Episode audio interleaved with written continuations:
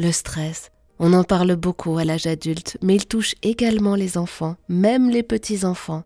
Pour en parler, pour nous aider à mieux comprendre et nous conseiller, avec nous, Marie-Esther Degbello, infirmière anesthésiste, maman d'un tout petit bébé qui vient de naître et cofondatrice de Koalou, l'appli pour prendre soin de la santé émotionnelle de son enfant.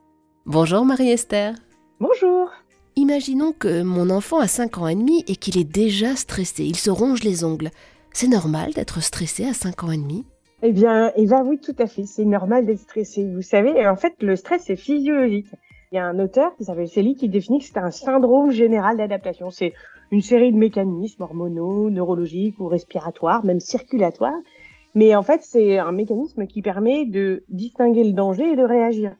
Sauf que à 5 ans, bien sûr, on n'a pas toujours les réactions qui sont adaptées ni la maturité pour pouvoir bien euh, digérer l'information et adapter le bon comportement. Donc oui, c'est tout à fait normal et heureusement que votre enfant stresse entre guillemets parce que ça va lui permettre d'être moteur. Après, il y a le stress, le bon stress, le mauvais stress, entre guillemets, mais l'idée, c'est qu'il soit acteur.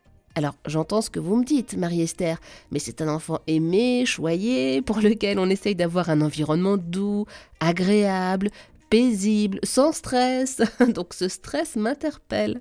Oui, ben, il est, il est normal. En fait, euh, il faut, on peut pas comparer votre stress d'adulte et le stress d'un enfant. Le stress d'un enfant, ça peut être euh, j'ai cassé mon jouet et ça me stresse énormément parce que j'ai peur que ma maman me gronde, par exemple. Le niveau de stress sera à la même hauteur que vous quand vous allez passer un examen médical ou autre. En fait, on ne compare pas le stress. Le stress, il se mesure. C'est comme l'anxiété. On peut le mesurer chez les enfants à partir de 4 ans en lui demandant, bah, soit avec une échelle des visages et lui demandant, bah, tiens, comment tu te sens? Euh, sur cette petite échelle Est-ce que tu, tu, te trouves très très stressé, pas du tout stressé Est-ce que c'est un petit peu, ça te gêne?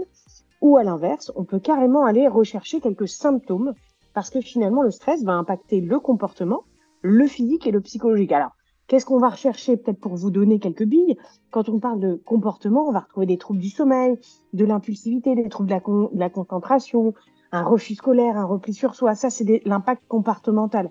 Puis après, vous mmh. allez pouvoir avoir un impact physique euh, vous avez les enfants qui ont mal au ventre. Vous savez, ce que quand vous allez à l'école, ils vous disent tous j'ai mal au ventre. Et quand on pose vraiment la question, on dit ils ont tous l'appendicite tous les jours.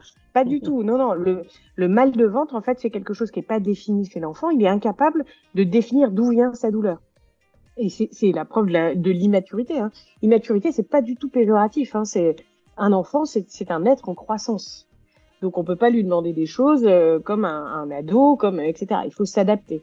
Donc sur l'impact physique, on va retrouver effectivement des maux de ventre, des maux de tête. Vous avez des enfants qui vont avoir des troubles digestifs, hein, aller jusqu'à euh, la diarrhée, la constipation, ou alors qui vont vous ah, faire de l'eczéma. Vous avez des petits qui font de l'eczéma aussi, qui vont se ronger les ongles. Enfin voilà, on va, on peut avoir des, de l'impact physique, ce qu'on repère d'ailleurs même euh, chez certains adultes. Et puis après, vous allez avoir, euh, avoir l'impact psychologique quelque part. Et là, euh, vous allez retrouver chez votre enfant, vous savez, votre enfant là quand il se met en colère d'un coup parce qu'en fait, bah, il n'arrive pas à gérer l'émotion qu'il a à l'intérieur de lui-même. C'est too much, ça déborde. Et donc là, vous allez avoir de l'irritabilité, des troubles de l'humeur, euh, de l'émotivité, de la rumination, de l'anxiété ou des peurs.